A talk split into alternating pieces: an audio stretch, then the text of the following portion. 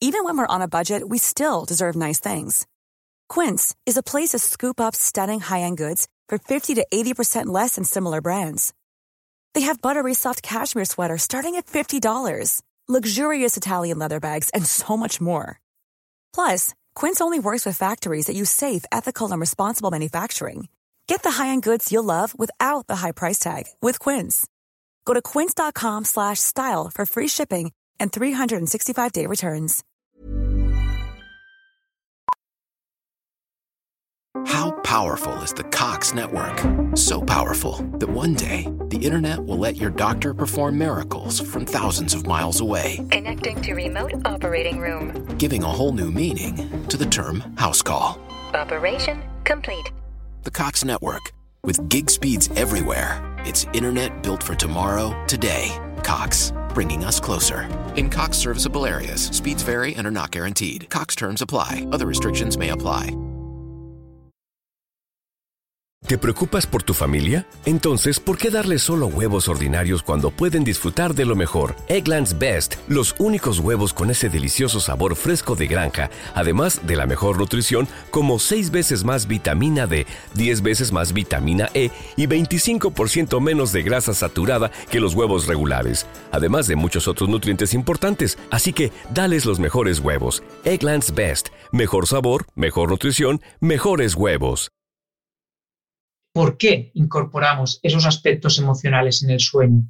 ¿Qué es lo que nos aporta? Pues ahí es donde viene este trabajo que para mí yo creo que cambia un poco la manera que, tenemos de ver el sueño y es como un punto de inflexión. Claro, lo que ha demostrado se ha demostrado en el laboratorio de Giulio Tononi es que el incorporar aspectos emocionales al sueño REM, sobre todo cuanto más intensos son, es muy bueno para nuestro cerebro emocional. Lo contrario a lo mejor que pensamos, ostras, he tenido una pesadilla, mataban a no sé quién, o, en esta pesadilla pues he, he perdido a esta persona, o cosas que realmente nos, nos, nos despertamos angustiados. Pues, ¿qué es lo que han visto? Pues lo que han visto es que cuando incorporamos esos aspectos en el sueño, las estructuras vinculadas en el procesamiento de la información emocional se activan y se activan mucho. Y esto incluso cuando nos despertamos, todavía tenemos esa sensación negativa, porque esas estructuras, amígdala, corteza cingular anterior, se están activando de una manera muy marcada. Pero, ¿por qué se activan? Porque es como una estrategia de afrontamiento, de entrenamiento. ¿Por qué? Porque si esto ocurre, luego cuando estamos en la vida diaria y estamos en una situación parecida, estas estructuras se activan menos. Claro, y esto es muy bueno. ¿Por qué es muy bueno? Porque los trastornos de ansiedad, lo que estamos viendo es que estas estructuras activan más de lo normal. Por ejemplo, en una ansiedad generalizada, la amígdala está hiperactiva y es lo que produce el trastorno. Por lo tanto, nosotros cuando en la vida diaria tenemos un estímulo emocional, el cerebro emocional se tiene que activar, pero no se tiene que activar en demasía, se tiene que activar lo justo y necesario. Pues el incorporar estos aspectos emocionales en el sueño ayuda a nuestro cerebro emocional a entrenarse y cuando llega la vida diaria y estamos en una situación parecida, se activan menos. Por tanto, es como una estrategia de coping o de afrontamiento de hacer ese entrenamiento en el sueño para que luego la vida diaria todo fluya un poquito mejor y haya menos probabilidad de trastornos de ansiedad, incluso también de trastornos del estado de ánimo, que también se ha relacionado. Hola, soy Hanna Fernández, divulgadora especializada en bienestar y descanso y autora del libro Aprende a descansar. Bienvenido a mi programa semanal de podcast A Guide to Live Well, una guía práctica para vivir bien en la que encontrarás entrevistas con grandes expertos en salud y bienestar físico, mental y emocional. Un sueño deficiente o de mala calidad ejerce en nuestro cerebro una influencia similar a la del alcohol. Sin embargo, no existen estándares legales o médicos para identificar a las personas que conducen cansadas, como sí sucede en el caso de los conductores ebrios. Tampoco nos planteamos si esa persona que está manejando esa maquinaria pesada, transportando esas mercancías peligrosas, pilotando ese avión o a punto de realizar esa intervención quirúrgica, ha dormido lo suficiente y cuál es el estado de sus capacidades cognitivas, a pleno rendimiento o a medio gas. Ya sabes que no me gusta ser alarmista, pero la verdad es que si te paras a pensarlo, tiene toda la lógica. Gracias a las nuevas tecnologías sabemos que cuando estamos durmiendo nuestro cerebro es tan activo o más que durante la vigilia y que parte de los procesos que realiza durante la noche determinan cómo va a funcionar durante el día. Capacidades como el aprendizaje, la atención, la concentración y la toma de decisiones dependen de múltiples factores como la carga genética, la calidad de los estímulos educativos, hábitos en cuanto a nutrición y actividad física y por supuesto la calidad del sueño. Para analizar la influencia del sueño en nuestras capacidades y rendimiento cognitivos, he vuelto a invitar al podcast a Diego Redolar, a quien ya pudisteis escuchar en el episodio número 124. El profesor Redolar es neurocientífico y vicedecano de investigación en psicobiología y neurociencia de la Facultad de Psicología y Ciencias de la Educación de la Universidad Oberta de Cataluña.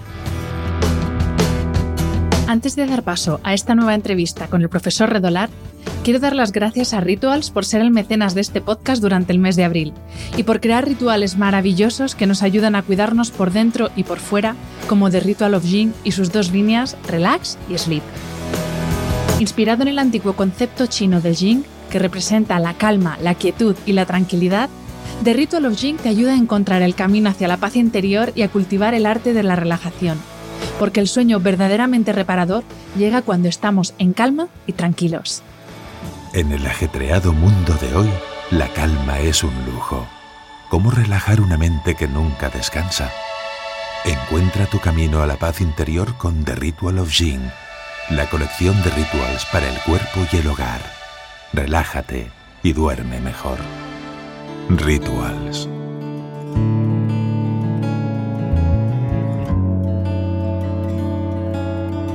Bienvenido Diego, bienvenido profesor y muchísimas gracias por aceptar esta segunda invitación al podcast. Muchísimas gracias a ti. Encantado de estar aquí y, a ver lo que puedo colaborar. Bueno, pues vamos a ver porque eh, hace falta arrojar mucha luz. Yo sé que esto es un, campo de investigación que es muy incipiente, pero vamos a ver si podemos arrojar un poco de luz eh, a ese argumento, que es, que es una realidad, que es que el sueño afecta a nuestras capacidades cognitivas. Entonces vamos a ver qué nos dice la ciencia, qué sabemos, qué es especulación, qué no lo es. Vamos a intentar resolver esas dudas hoy. Eh, la primera pregunta que te quiero hacer, Diego, es preguntarte un poco por la fisiología del sueño en el sentido de que eh, ese proceso de vigilia-sueño está regulado por nuestro cerebro, por, gracias a unos sincronizadores externos, de esto hemos hablado ya mucho en este podcast, pero eh, es, un proceso que, que tiene lugar gracias a una red neuronal muy compleja en la que intervienen distintas partes del cerebro, interviene también distintas zonas del sistema nervioso y lo que sucede es que se van activando, desactivando ¿no? Pues sustancias. Yo esto lo digo muy así porque como no soy experta, la parte técnica te la dejo a ti. Y la primera pregunta que, tengo para ti, Diego, es ¿cuáles son estas sustancias, cuáles son esos neurotransmisores que intervienen en el proceso del sueño? Que obviamente no solo intervienen en el sueño, porque, porque intervienen otras muchas cosas, pero ¿cuáles son los, los más importantes que intervienen en el sueño? ¿Cuáles son los tipos y, cuáles son sus funciones? Vale, sí, es muy interesante esta cuestión lo primero que tenemos que tener en cuenta es que, claro, como bien dices, primero está eh, la distinción entre sueño y vigilia. en vigilia, ¿qué es lo que ocurre? En vigilia, eh, nuestro sistema nervioso, hay unos sistemas de neurotransmisión que son los sistemas de neurotransmisión que se llaman monoaminérgicos, que son sistemas que forman parte de un sustrato que denominamos sustrato nervioso del arousal o, sistemas de arousal. Son sistemas, desde un punto de vista neural, que lo que hacen es aumentar la activación de nuestro cerebro. De tal manera que lo que al final van a hacer estos sistemas de arousal es promover la vigilia.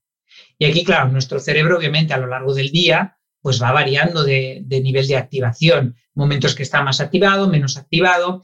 En el momento de, o en el inicio del día, pues hay un pico de cortisol que es lo que nos, nos ayuda a, la actividad diaria, sobre todo en lo que se refiere al metabolismo y nos prepara pues, para que nuestro cuerpo pues, pueda afrontar los retos diarios. Pero luego estos sistemas de arousal de alguna manera se encargan pues, de estas activaciones.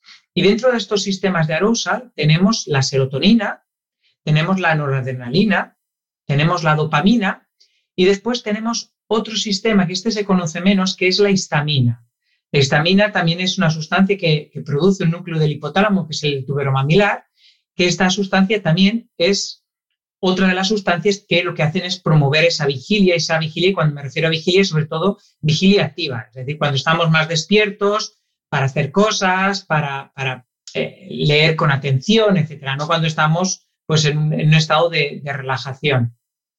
Y estos sistemas de arousal pues van fluctuando, pero obviamente durante el día están más activos y a medida que nos vamos acercando hacia la noche, estos sistemas de arousal van perdiendo su nivel de activación. Claro, y esto de alguna manera es lo que mm, podemos eh, circunscribir en la vigilia. Luego está el sueño. Claro, y el sueño, pues también, como bien dices, es harto complejo desde un punto de vista neural y neuroquímico. Primero, porque en el sueño tenemos diferentes estadios.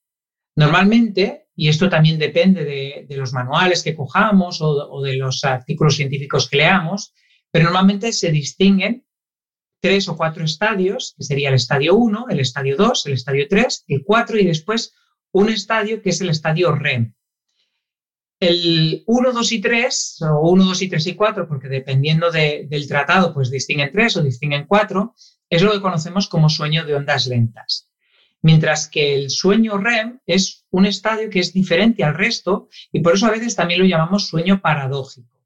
¿Por qué? Porque en el sueño de ondas lentas lo que ocurre es que nuestro cerebro cada vez se va sincronizando.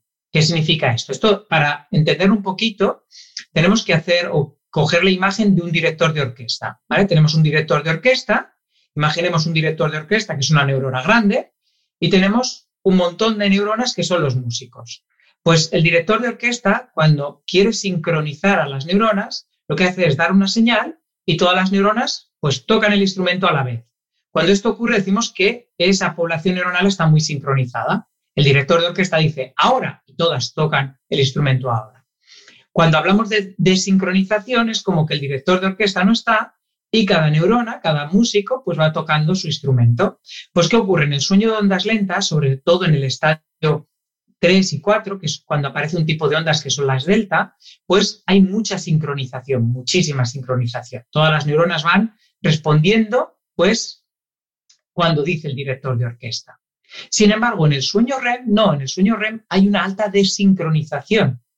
Tanta desincronización como incluso se da en la vigilia activa. Por eso a este estadio, que es el estadio REM, lo llamamos estadio paradójico. ¿Por qué? Porque a nivel cerebral encontramos pues una activación que es muy parecida a la vigilia. digo todo esto porque, claro, a nivel neural, el sueño de ondas lentas y el sueño REM se controla de manera diferente. En el sueño de ondas lentas hay una región del hipotálamo que se llama el área preóptica ventrolateral, que esta región lo que hace es promover esa sincronización.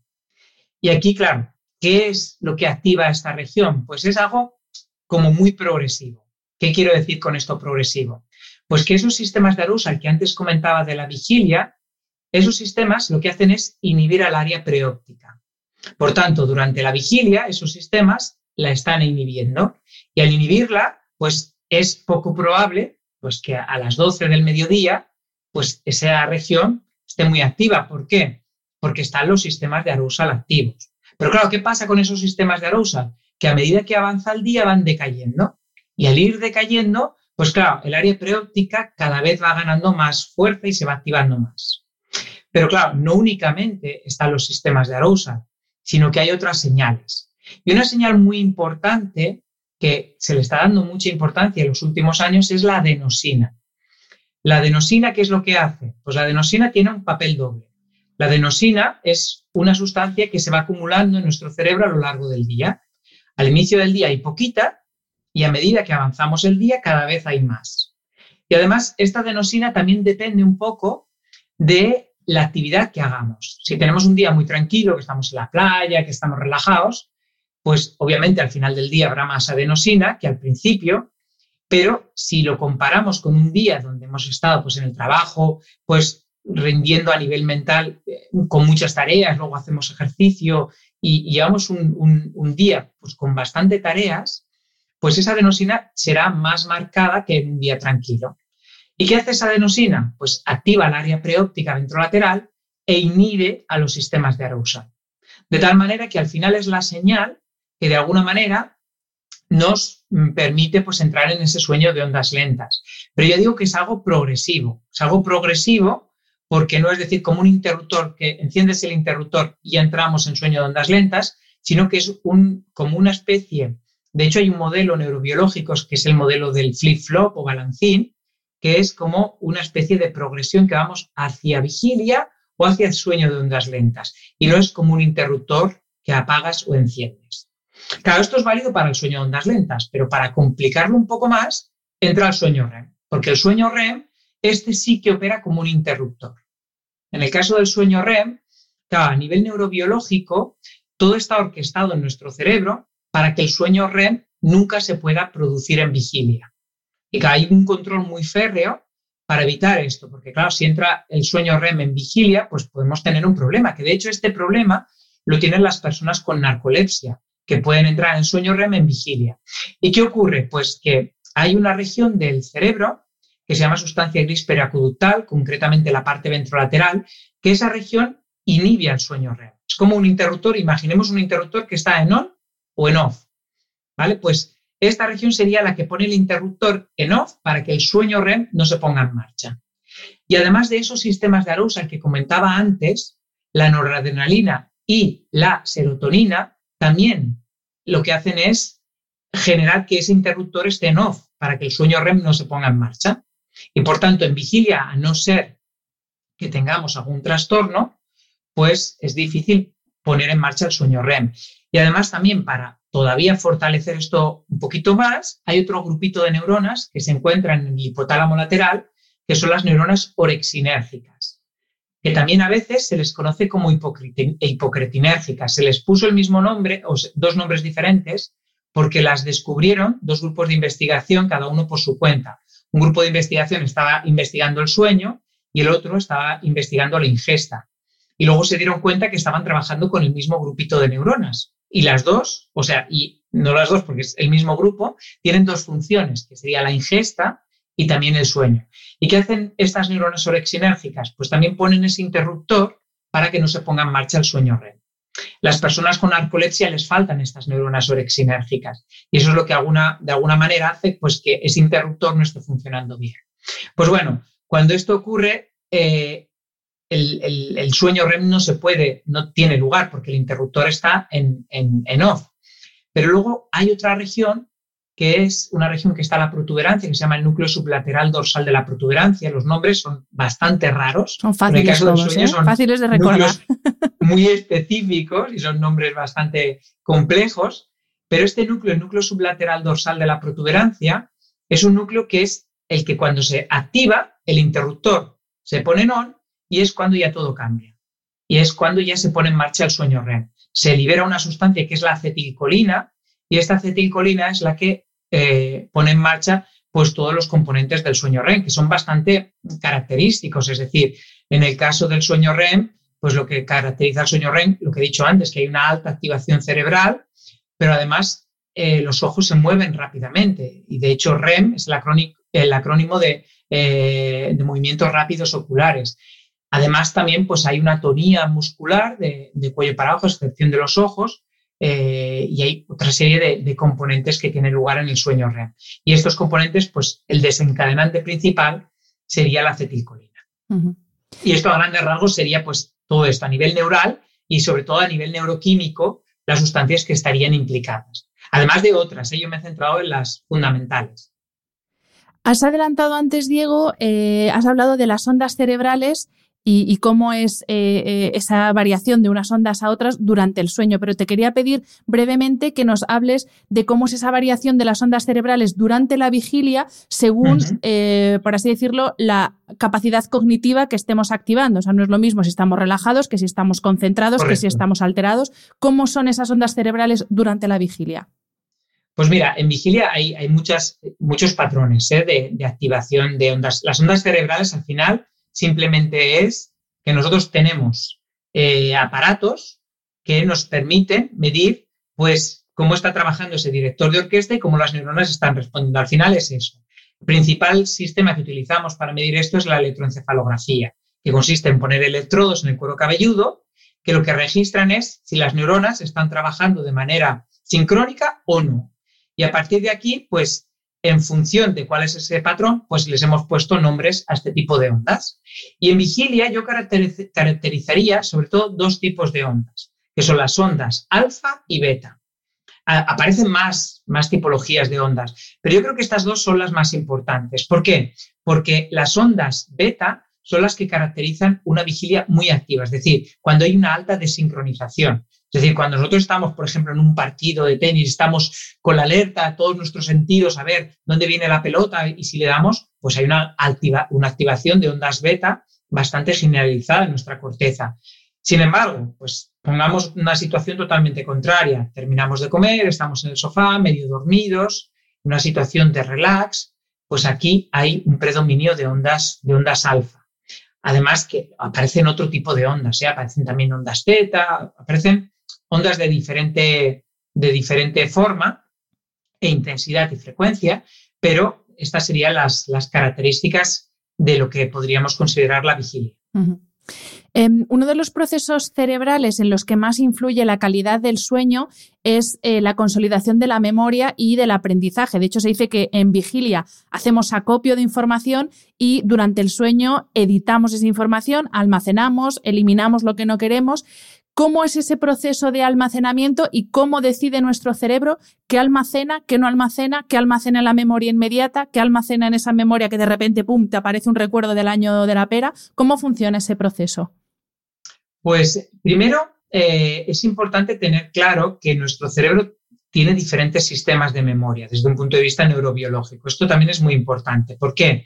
Porque cuando nosotros pensamos en memoria, sobre todo nos estamos refiriendo, cuando nos viene a la cabeza, ¿qué es la memoria? Nos estamos refiriendo sobre todo a un tipo de memoria que es la memoria declarativa o explícita, que depende fundamentalmente de la formación hipocampal. Es una estructura que está dentro del lóbulo temporal medial.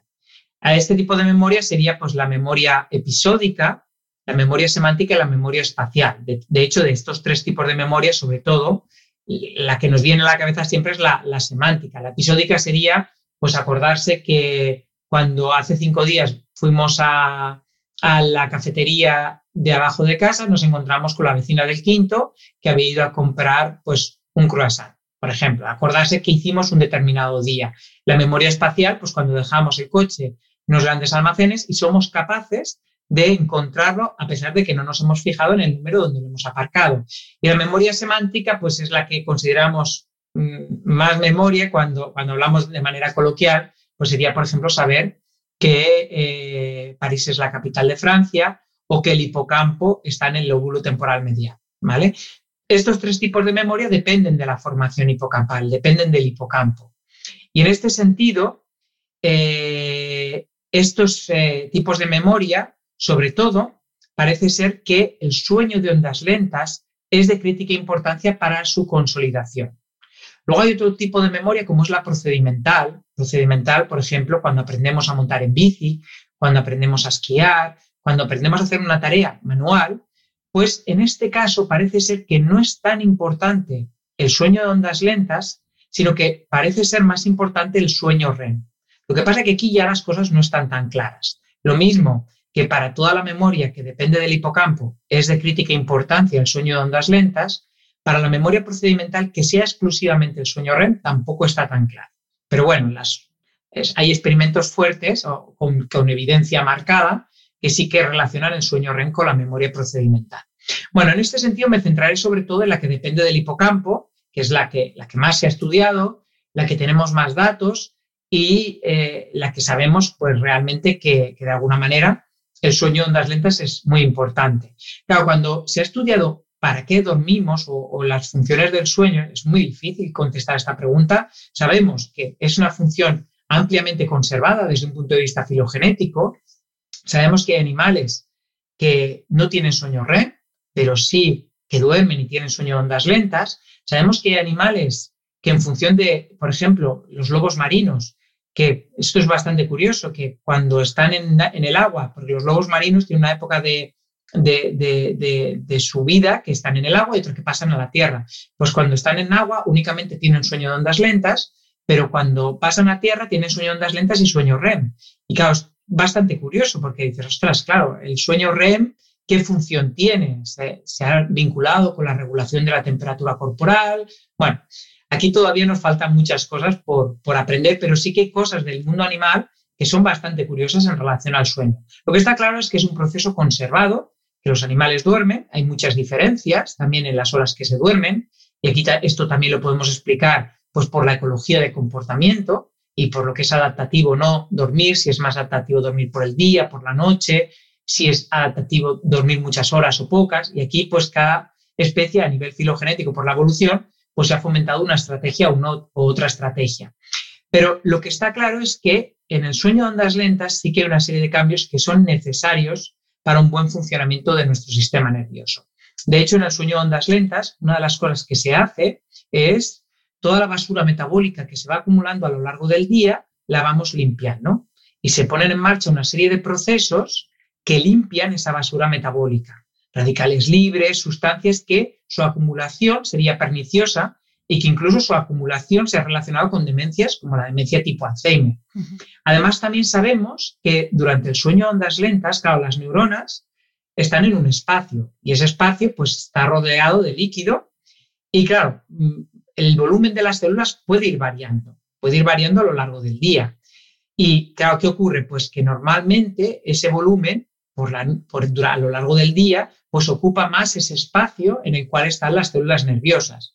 Pues durante el sueño de ondas, eh, de ondas lentas lo que se hace es otra vez modificar este volumen que está ocupando.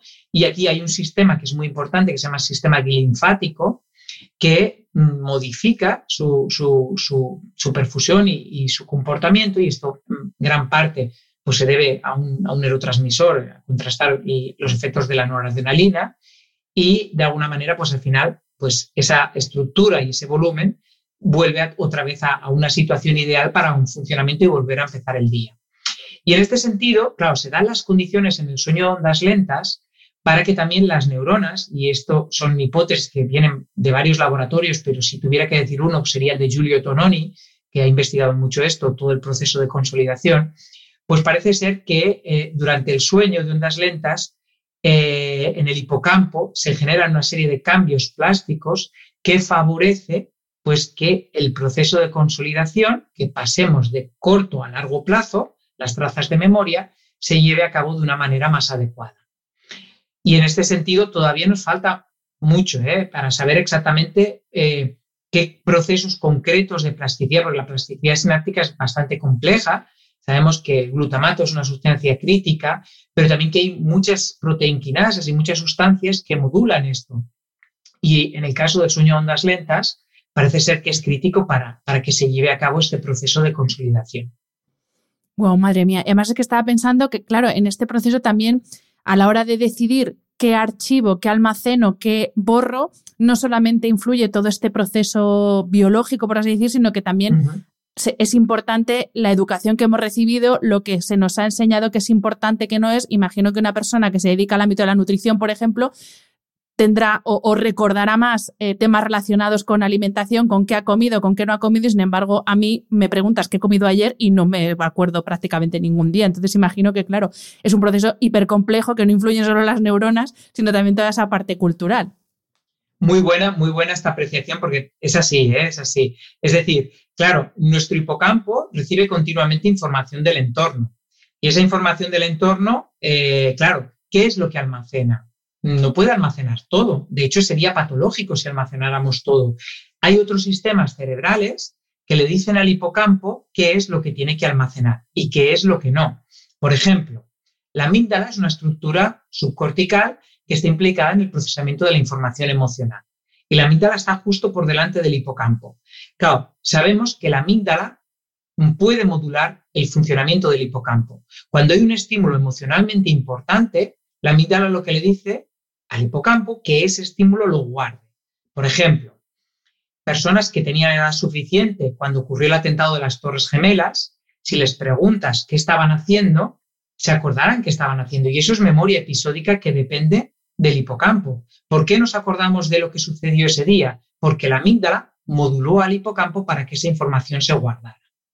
Eso es uno de los sistemas, pero hay muchos más. Por ejemplo, nuestra corteza prefrontal y parietal en todos los sistemas atencionales también de alguna manera marcan qué estímulos son importantes. ¿Por qué? Porque para la persona son importantes. Es decir, por ejemplo, si lo que decías tú antes, si tú trabajas en el ámbito de la nutrición y hay una información que está vinculada con ello, la corteza prefrontal y las redes paritales de atención dirán, eh, mira, este estímulo te interesa.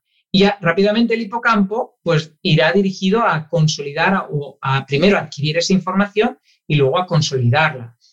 Y también, por ejemplo, nuestro sustrato nervioso de refuerzo, lo que nos gusta o nos motiva. También el sustrato nervioso de refuerzo es otro sustrato neural diferente que de alguna manera, vía dopamina, señaliza cuáles son los estímulos importantes. Y la dopamina también sabemos que modula el funcionamiento del hipocampo, incluso ya conocemos un poco mejor cómo la dopamina modula los fenómenos de plasticidad, sobre todo a la hora de, lo que es la consolidación. Y en este sentido son sistemas que de alguna manera le están facilitando la, tarea del hipocampo, porque el hipocampo, pues claro, no va a decidir, que el hipocampo consolida, guarda, es quien va a hacer la tarea, pero tiene que haber otros sistemas que le digan, mira, esto sí, esto no, esto sí, esto no. Y en el sueño también, pues todavía desconocemos cómo está sucediendo, pero estos procesos, pues son de cardinal importancia. Diego, este, tanto este proceso de consolidación de, la memoria y del aprendizaje como el proceso de limpieza, como otros procesos de regeneración, sabemos que tienen lugar de forma predominante, aunque no exclusivamente, en, en esta fase de sueño lento o sueño no REM. Pero como bien has dicho antes, tenemos otra segunda fase, que es la fase de sueño REM, sueño paradójico, en la que el cerebro está súper activo y el cuerpo, a menos que haya patología, está, eh, eh, tiene inhibida su función motora, porque si no esos sueños vívidos, pues si estás soñando que vuelas, pues saldrías volando por la ventana. Afortunadamente, cuando no hay patología, eh, está inhibida esa función motora. Pero sobre, tú lo has dicho antes, sobre esta fase REM todavía sabemos menos y relacionado con los sueños aún menos. De hecho, se, dice, pero yo no sé si hay algún respaldo científico a, este, a, esta teoría, que esos sueños vívidos tan fantasiosos que tenemos a veces sí que tienen algo que ver o tienen un papel importante en, luego nuestra vida despierta. Otras personas dicen que vivimos lo que no hemos sido capaces de vivir eh, estando despiertos.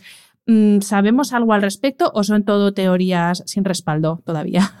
sí, hay muy buena pregunta esta también, ¿eh? O sea, estás dando en clavo, yo creo, en todas las preguntas, todas las cuestiones críticas, pero fíjate, aquí hay muchas teorías, muchas teorías y poca evidencia. Hay poca evidencia, pero sí que te hablaré de una evidencia que se publicó hace dos años, ahora no recuerdo si fue en la revista Science eh, o en Nature, fue una, una muy buena revista, y vino también del laboratorio de Giulio Tononi. Yo creo que, que este trabajo cambia un poco nuestra manera de ver el sueño REM. Y, te explico. Cada una de las cosas es que sabemos que, como bien dices, que en el sueño REM es donde tienen lugar los sueños con contenido narrativo. En el sueño de ondas lentas también tenemos sueños, pero son como imágenes desconectadas, no hay ese contenido narrativo. Pero en el sueño REM sí. Y además muchas veces ese contenido suele tener gran connotación emocional. Y eso también lo sabemos porque en el sueño REM se activa la amígdala. La amígdala es una de las estructuras que eh, activa a ese interruptor del sueño REM y por eso también en la narcolepsia estímulos emocionales son los que pueden desencadenar las crisis de, narcolepsia y que se entre en sueño REM y es porque la amígdala de alguna manera está, está vinculada con el sueño REM. Seguramente para incorporar los aspectos emocionales en el sueño. Y ahora bien, claro, ¿Por qué incorporamos esos aspectos emocionales en el sueño? ¿Qué es lo que nos aporta? Pues ahí es donde viene este trabajo que para mí yo creo que cambia un poco la manera que, tenemos de ver el sueño y es como un punto de inflexión. Claro, lo que ha demostrado se ha demostrado en el laboratorio de Giulio Tononi es que el, el incorporar aspectos emocionales al sueño REM, sobre todo cuanto más intensos son, es muy bueno para nuestro cerebro emocional. Lo contrario a lo mejor que pensamos, ostras, he tenido una pesadilla, mataban a no sé quién, o, en esta pesadilla pues he, perdido a esta persona, o cosas que realmente nos, nos, nos despertamos angustiados. Pues, ¿qué es lo que han visto? Pues lo que han visto es que cuando incorporamos esos aspectos en el sueño, las estructuras vinculadas en el procesamiento de la información emocional se activan y se activan mucho. Y esto incluso cuando nos despertamos, todavía tenemos esa sensación negativa, porque esas estructuras, amígdala, corteza cingular, anterior, se están activando de una manera muy marcada. Pero, ¿por qué se activan? Porque es como una estrategia de afrontamiento, de entrenamiento. ¿Por qué? Porque si esto ocurre, luego cuando estamos en la vida diaria y estamos en una situación parecida, estas estructuras se activan menos. Claro, y esto es muy bueno. ¿Por qué es muy bueno? Porque los trastornos de ansiedad, lo que estamos viendo es que estas estructuras activan más de lo normal. Por ejemplo, en una ansiedad generalizada, la amígdala está hiperactiva. Y es lo que produce el trastorno.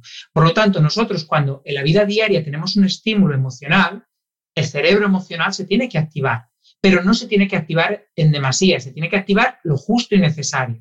Pues el incorporar estos aspectos emocionales en el sueño ayuda a nuestro cerebro emocional a entrenarse y cuando llega la vida diaria y estamos en una situación parecida, se activan menos. Por tanto, es como una estrategia de coping o de afrontamiento de hacer ese entrenamiento en el sueño para que luego la vida diaria todo fluya un poquito mejor y haya menos probabilidad de trastornos de ansiedad, incluso también de trastornos del estado de ánimo, que también se ha relacionado. Esto cambia mucho el, panorama, porque de alguna manera vemos el papel crítico que tiene el sueño REM y, y, sobre todo en lo que es el procesamiento de la información emocional. Más aún cuando incluso yo he leído teorías sobre que las pesadillas son una patología, que el tener pesadillas es una patología. Claro, eh, esto total, cambia radicalmente la forma de entenderlo. Siempre, correcto, siempre se ha tenido la, imagen negativa de las pesadillas. Hay que hacerlo todo para que no tener pesadillas. Pues no, no, tener pesadillas, según lo que, lo que han demostrado, y es un estudio muy bien hecho, es un estudio muy controlado de neuroimagen, eh, que se publicó en una muy buena revista y, en el cual podemos confiar. A veces los estudios, pues decimos un estudio aislado, dices, bueno, depende cómo, pero este es un estudio metodológicamente muy bien hecho. Y en este sentido, de alguna manera, claro, rompe pues esa idea o esa eh, concepción que teníamos de, lo negativo que resultan las pesadillas. Con lo cual, cuando tengamos pesadillas, pues lo tenemos que ver, ostras, mira, lo he pasado mal, pero esto es bueno para mi cerebro emocional. No, no, desde luego. Em, Diego, antes cuando hablábamos de, las ondas cerebrales, sobre todo las que están más presentes en, la vigilia, eh, no hemos bueno, eh, te has centrado en las dos que están más presentes, pero hay otro tipo de onda, corrígeme si me equivoco, porque en esto no, no, tengo tanto conocimiento, que son las gamma, que están presentes en funciones cognitivas, digamos, muy ejecutivas, ¿no? Tener capacidad de atención, de concentración, toma de decisiones. Te quería preguntar cómo funcionan esos procesos en nuestro cerebro, porque estos procesos también se benefician de tener un sueño de calidad, mejora nuestra capacidad de atención, de concentración, incluso esa capacidad de toma de decisiones. Entonces, ¿cómo funcionan estos procesos a nivel cerebral? Mira, primero te explico qué, es lo que pasa, por ejemplo, cuando damos o cuando llevamos a cabo una privación de sueño. Cuando la persona tiene una privación de sueño, lo primero que notamos al día siguiente es que las capacidades cognitivas que acabas de comentar son las que más eh, efectos negativos tenemos, que se ven más mermadas. Atención y función ejecutiva. A mí, función ejecutiva, me gusta más hablar de control cognitivo pero el control cognitivo incluiría toda la parte de eh, funciones ejecutivas, toma de decisiones, incluso la memoria de trabajo. Ahora está muy de moda en neurociencia hablar de, control cognitivo para referirse como un cajón a todas estas funciones. Función ejecutivo, toma de decisión y working memory o memoria de trabajo. Pues tanto la atención como el control cognitivo, cuando tenemos una privación, pues rápidamente estamos bajo mínimos y al día siguiente nos cuesta concentrarnos, funcionamos, pero mm, claro, no estamos tan despiertos, nuestra atención no es capaz de centrarse tanto, no somos capaces de utilizar informaciones a la vez y poder buscar una solución a un problema, que es lo que denominamos más ejecutivo. Y en este sentido es porque realmente esas ondas, eh, claro, las ondas es, yo siempre digo, que a veces corremos el riesgo de pensar que la onda es el, aspecto importante. La onda es simplemente lo que nosotros vemos con estas técnicas de registro. Lo importante son las neuronas que se están activando detrás y, que esas neuronas trabajen de una manera concreta, con un patrón concreto. Y por eso las ondas gamma lo que te está diciendo es que ese grupito de neuronas en corteza prefrontal dorsolateral y en, cortezas, eh, en corteza parietal, pues se están activando y además se están activando de una manera con un patrón concreto, con un patrón concreto de activación. Y ese patrón, pues es lo ideal para que funcionen para estas eh, funciones de control cognitivo y de atención. Y en este sentido, cuando nosotros tenemos esa privación de sueño, esas ondas en la vigilia no aparecen de la misma manera. ¿Por qué? Porque estas regiones pues, no se están activando de, la misma manera.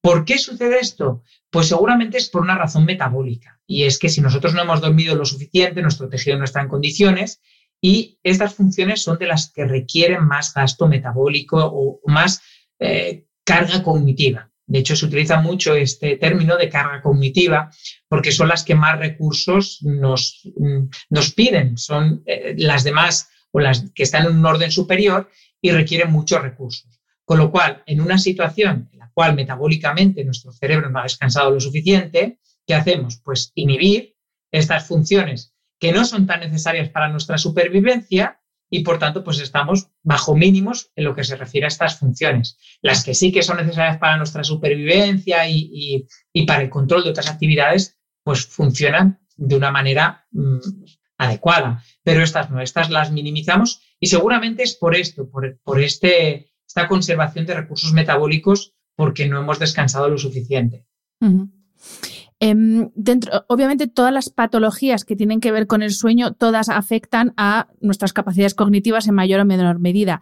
Pero sí que hay un tipo de trastorno, que son los trastornos respiratorios del sueño, en concreto la, apnea obstructiva, que afectan a nuestro sueño no solo porque es un sueño interrumpido y no pasamos de, forma, de, de la forma óptima por todas las fases del sueño, sino porque hay una privación continua de oxígeno. Claro, si pensamos que el alimento del cerebro es no solo, pero bueno, eh, el oxígeno es uno de los alimentos fundamentales de los que se nutre nuestro cerebro para funcionar. Y claro, todos tenemos muy, muy interiorizado que si no respiras, eh, pues ah, puede haber un daño cerebral, pero no tenemos tan interiorizado que esos mm, incluso segundos que pasan las personas que sufren apnea también implican una privación de oxígeno para el cerebro con el consiguiente daño cerebral. ¿Cómo funciona o, cómo podemos hacer entender a las personas que, que, roncan o que sufren apnea que esto les puede, les puede estar afectando sin alarmar a nadie, pero les puede estar afectando a, sus capacidades, pues como decíamos, de concentración, ejecutivas, etcétera?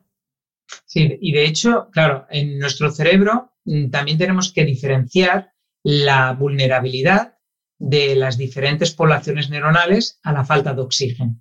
Hay poblaciones que son más vulnerables. Todas las neuronas, al final, como bien dices, necesitan aporte continuo de glucosa y oxígeno.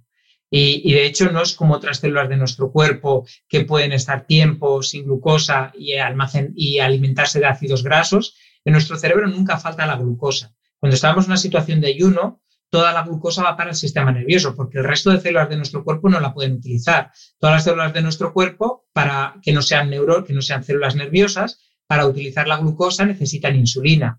En una situación de ayuno no hay insulina. Y en este sentido, las, únicas células que pueden utilizar esa glucosa son las del tejido nervioso. Es como un sistema de protección para asegurar que no falte la glucosa. Claro, pero ¿qué pasa con el oxígeno? Pues el oxígeno depende también de nuestro sistema respiratorio, que seamos capaces pues, de, de adquirir ese oxígeno de manera continua y cuando falta, pues tenemos un problema. Pero como decía anteriormente, pues no todas las poblaciones celulares son tan sensibles a, esas faltas de oxígeno. Una de las poblaciones más sensibles es la formación hipocampal. ¿Y esto por qué es? Pues porque es un arma de doble filo la plasticidad que cuenta el sistema hipocampal. El hipocampo tiene, tiene, una plasticidad sináptica muy marcada y esto se debe a que está plagadito de receptores NMDA del glutamato. Y esto lo que le permite, pues, es participar de los procesos de consolidación porque es muy plástico, pero también lo hace muy, vulnerable, porque cuando no hay un aporte correcto de oxígeno, esas neuronas pueden morir de una manera mucho más rápida que otras células de nuestro cuerpo.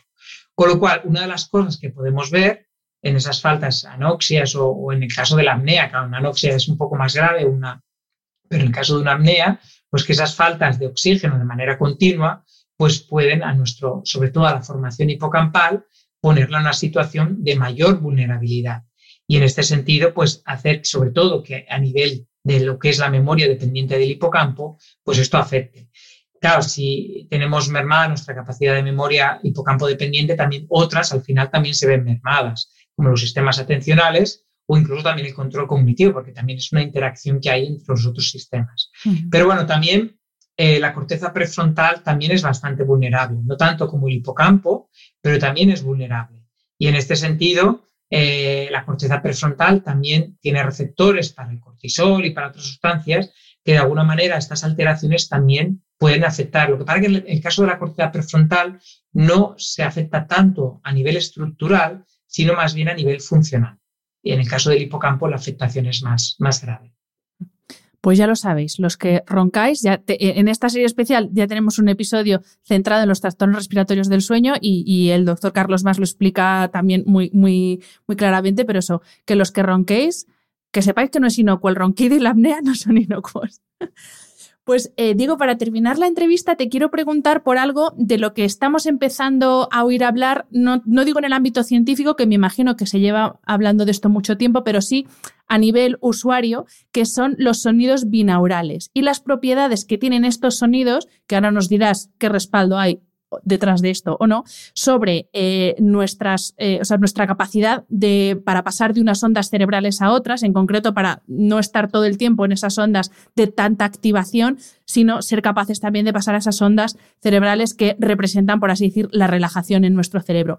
Entonces, quería pedirte primero si nos puedes explicar qué es el sonido binaural para los que nos escuchan que no saben lo que es y si realmente... Eh, tenemos estudios que demuestren estos efectos tan positivos sobre, eh, eh, eh, bueno, sobre esas ondas cerebrales y por extensión sobre nuestro control cognitivo y nuestro sueño. Vale, si me permite voy a hacer un contexto un poquito más amplio, porque esto más, no únicamente en lo que es los sonidos binaurales, sino también en lo que es la estimulación bilateral en otras modalidades sensoriales. La auditiva es muy importante, pero también podría ser la somatosensorial y la visual. Claro, desde hace tiempo, y aquí eh, se, han, hecho investigaciones, sobre todo desde el ámbito clínico, eh, la estimulación bilateral a partir de diferentes modalidades sensoriales puede hacer que el procesamiento en diferentes estructuras se modifique. Y esto, por ejemplo, eh, hace mucho tiempo ya, bueno, hace mucho tiempo, hace tiempo, se, implementó a nivel clínico para el tratamiento del trauma en un tipo de terapia que se llama MDR, que es la estimulación bilateral o bien del sistema visual, del sistema somatosensorial o del sistema, en este caso también auditivo. Y se vio que eh, podría ser una técnica muy eficiente en el caso del, tratamiento del trauma.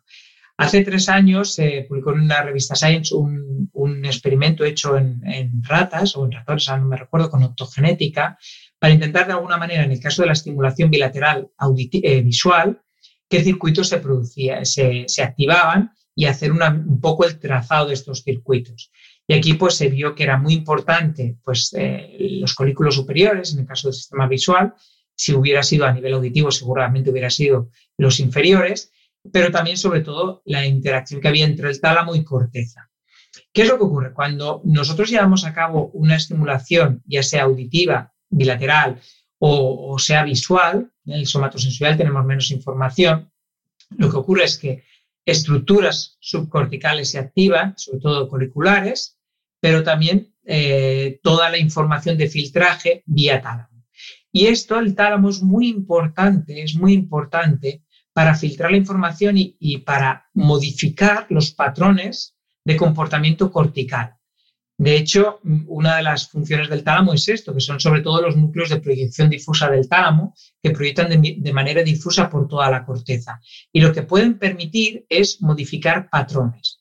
En este sentido, pues este tipo de, de aproximaciones nos puede permitir modificar los patrones de activación de esas neuronas. Y otra vez, pues volver a hacer el director de orquesta, que sería el director de orquesta en este caso, pues esas proyecciones talámicas que vienen de los núcleos de proyección difusa, pues pusiera las neuronas otra vez eh, a trabajar de manera conjunta. Y en este sentido, claro, ¿qué es lo que podemos hacer? Pues pasar de un estado de alta desincronización, donde cada músico, cada neurona está tocando el instrumento cuando quiere, a un estado de mayor sincronización.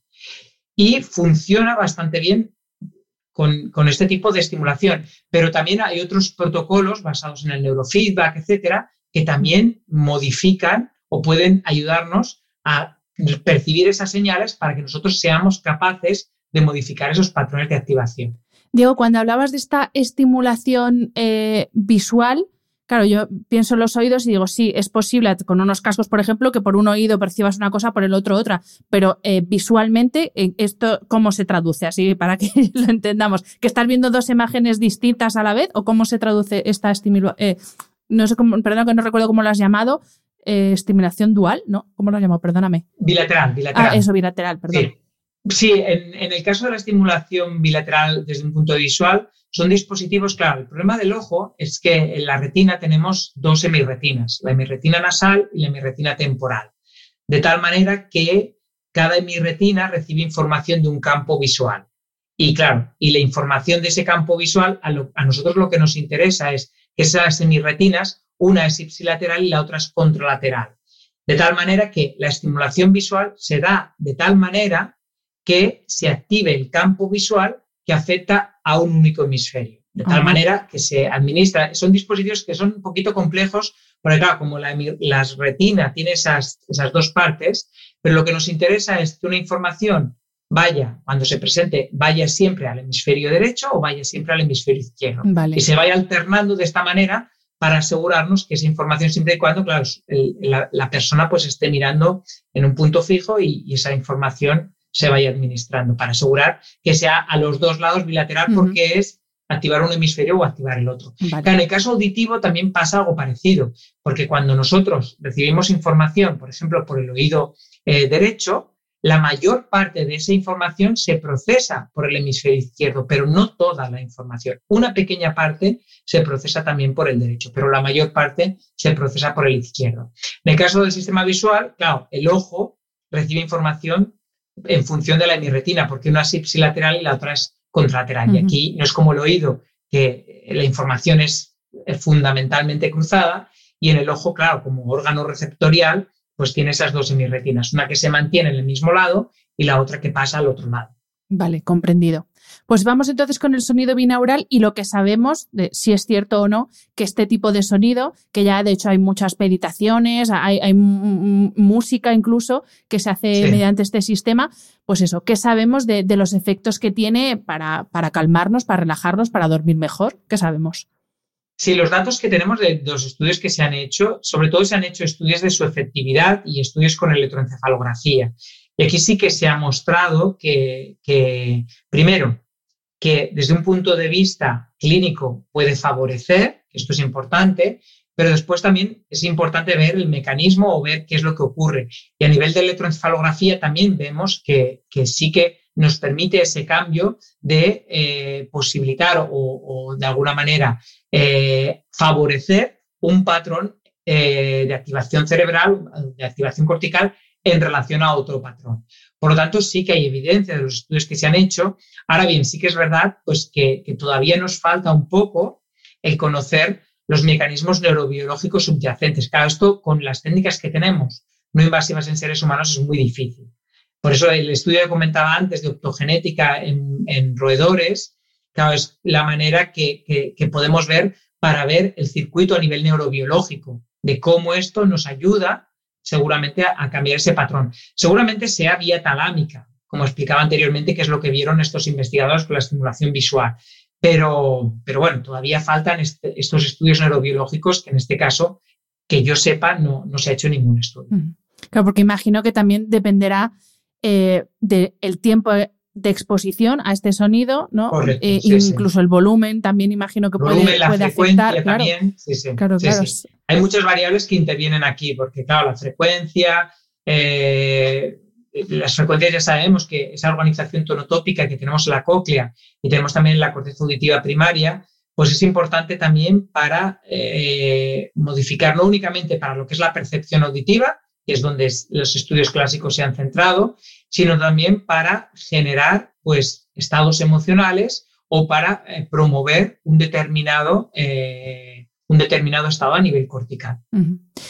Antes he dicho que esta era la última pregunta, pero no, era la penúltima porque a propósito de algo que has mencionado, te quiero preguntar por las técnicas de, de neurofeedback. Sí, bien digo. Yo, por ejemplo, sí que he entrenado y a mí sí me ha funcionado. Es verdad que yo lo hice para un momento concreto, que estaba escribiendo el libro, que tenía cero concentración, o sea, era incapaz de sentarme a concentrarme y, e hice un intensivo de cinco sesiones de neurofeedback y no sé si fue el placebo, claro, a, esto no llego, pero es verdad que yo pude terminar el libro y además con una capacidad de concentración que hacía tiempo que no tenía. Pero te quería preguntar por el respaldo científico que tienen estas técnicas, que sé que en Estados Unidos se utilizan mucho, creo que en Alemania se utilizan dentro del sistema de salud, creo, si no me equivoco, pero aquí todavía es algo muy incipiente. Entonces, ¿qué sabemos del neurofeedback? Sí, aquí todavía es a nivel de práctica, práctica privada fundamentalmente, porque no, hay, no está recogido ya en, los procedimientos públicos y, y, lo que sabemos es que hay mucha evidencia clínica, sobre todo evidencia clínica, hay mucha ya. Hay muchas recogidas, se han hecho muchos estudios y hay evidencia clínica demostrada. Además, eh, normalmente un, procedimiento de neurofeedback también va acompañado, sobre todo a nivel, cuando se utiliza a nivel patológico, eh, va acompañado también de un estudio completo de electrofisiología, porque también, claro, la electrofisiología de alguna manera, pues ayuda después a, todo el protocolo y a valorar también el, efecto que tiene el protocolo. Y en este sentido, yo creo que hay ya el respaldo suficiente desde un punto de vista clínico. Todavía también faltan más estudios de neurociencia básica, ¿eh? pero claro, esto como en muchos ámbitos donde nos encontramos que a nivel clínico y, y sobre todo a nivel electrofisiológico podemos ver que hay cambios, pero también a nivel neurobiológico, que es, yo claro, siempre lo llevo a mi terreno, que es quizá mi, mi, foco de interés principal, pues todavía falta, falta información. Pero sí, aquí yo creo que, que, hay evidencia más que suficiente para, para reconocer como una herramienta útil. Pues eh, Diego, como siempre, muchísimas gracias. Eh, espero que no que, sea la segunda y que haya una tercera y una cuarta eh, para que nos sigas ayudando a entender esta maravilla que es el cerebro, de la que sabemos mucho, pero todavía nos queda eh, la tira por saber.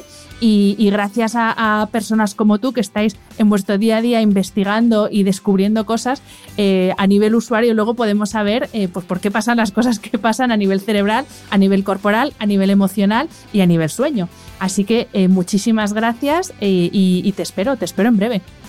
Muchísimas gracias a ti y yo encantado. Espero que hayas disfrutado del episodio. Este programa de podcast es independiente y en abierto gracias al apoyo económico de marcas que apuestan por mi trabajo y confían en mí para ayudarles a comunicar su mensaje. Los expertos que aceptan mi invitación a intervenir en este programa no tienen ningún tipo de vinculación con dichas marcas a menos que se especifique lo contrario. Y todo el contenido de mi podcast, página web y redes sociales que haya sido patrocinado irá acreditado como tal. Gracias por ayudarme a que este proyecto siga siendo viable e independiente visitando la web de mis anunciantes, dejando reseñas, comentarios y valoraciones en las distintas plataformas de reproducción y compartiendo mi contenido en tus redes sociales. Mil gracias por estar al otro lado. Nos escuchamos en el próximo episodio.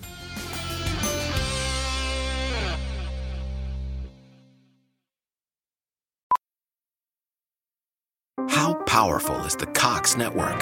So powerful that one day the internet will let your doctor perform miracles from thousands of miles away. Connecting to remote operating room. Giving a whole new meaning to the term house call. Operation complete. The Cox network. With gig speeds everywhere, it's internet built for tomorrow, today.